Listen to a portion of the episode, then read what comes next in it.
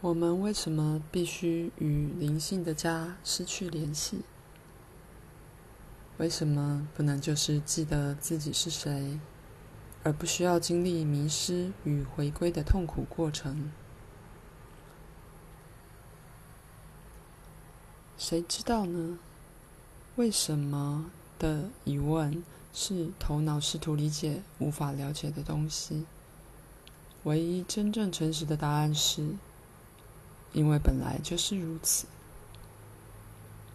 有些传承说是神和自己玩游戏，我们确实知道的就是，几乎每一个人都偏离了他或他在山里的家。只有极少的人从小到大不曾与他们的神圣本质失去联系。华兹华兹说。我们的诞生是入睡与遗忘。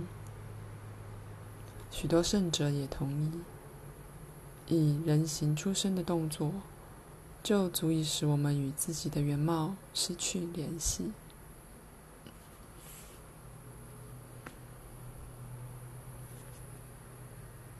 我们难道不能用足以避免这个过程的方式来养育小孩吗？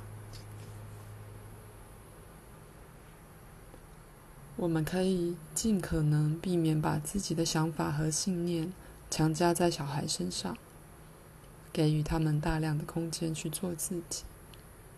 当然了，我们也可以支持他们保有纯真、开放与惊奇，但他们最终还是会屈服于强烈的文化压力，而认同自己是独立的自我。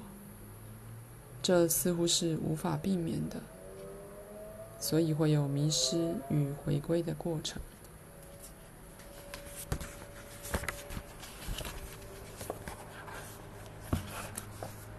如果你想影响下一代，你所能做最重要的事就是自己觉醒，在你自己的生活中体现自由的可能性，就能对周遭的人产生深刻的影响。是否必须与你说的核心矛盾搏斗才能觉醒？我不知道为什么，就是无法与这个矛盾共鸣。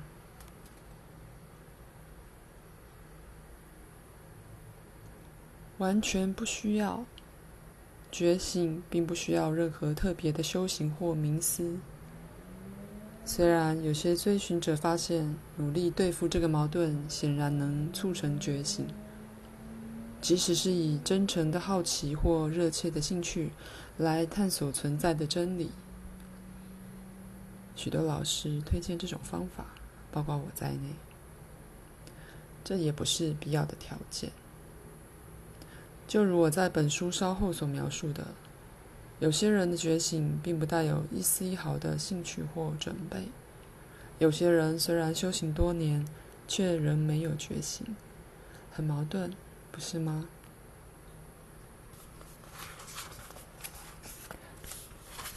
那痛苦呢？你谈到痛苦在你自己的探索中的重要性，我可以没有强烈的痛苦，仍能觉醒吗？同样的，痛苦是不是必要的？但它确实拥有神奇的力量。能打乱你舒适的小小世界，为你打开意义感与满足感的更深来源。它是强大的推动力。当然了，你不需要刻意寻找它，它终究会找上你。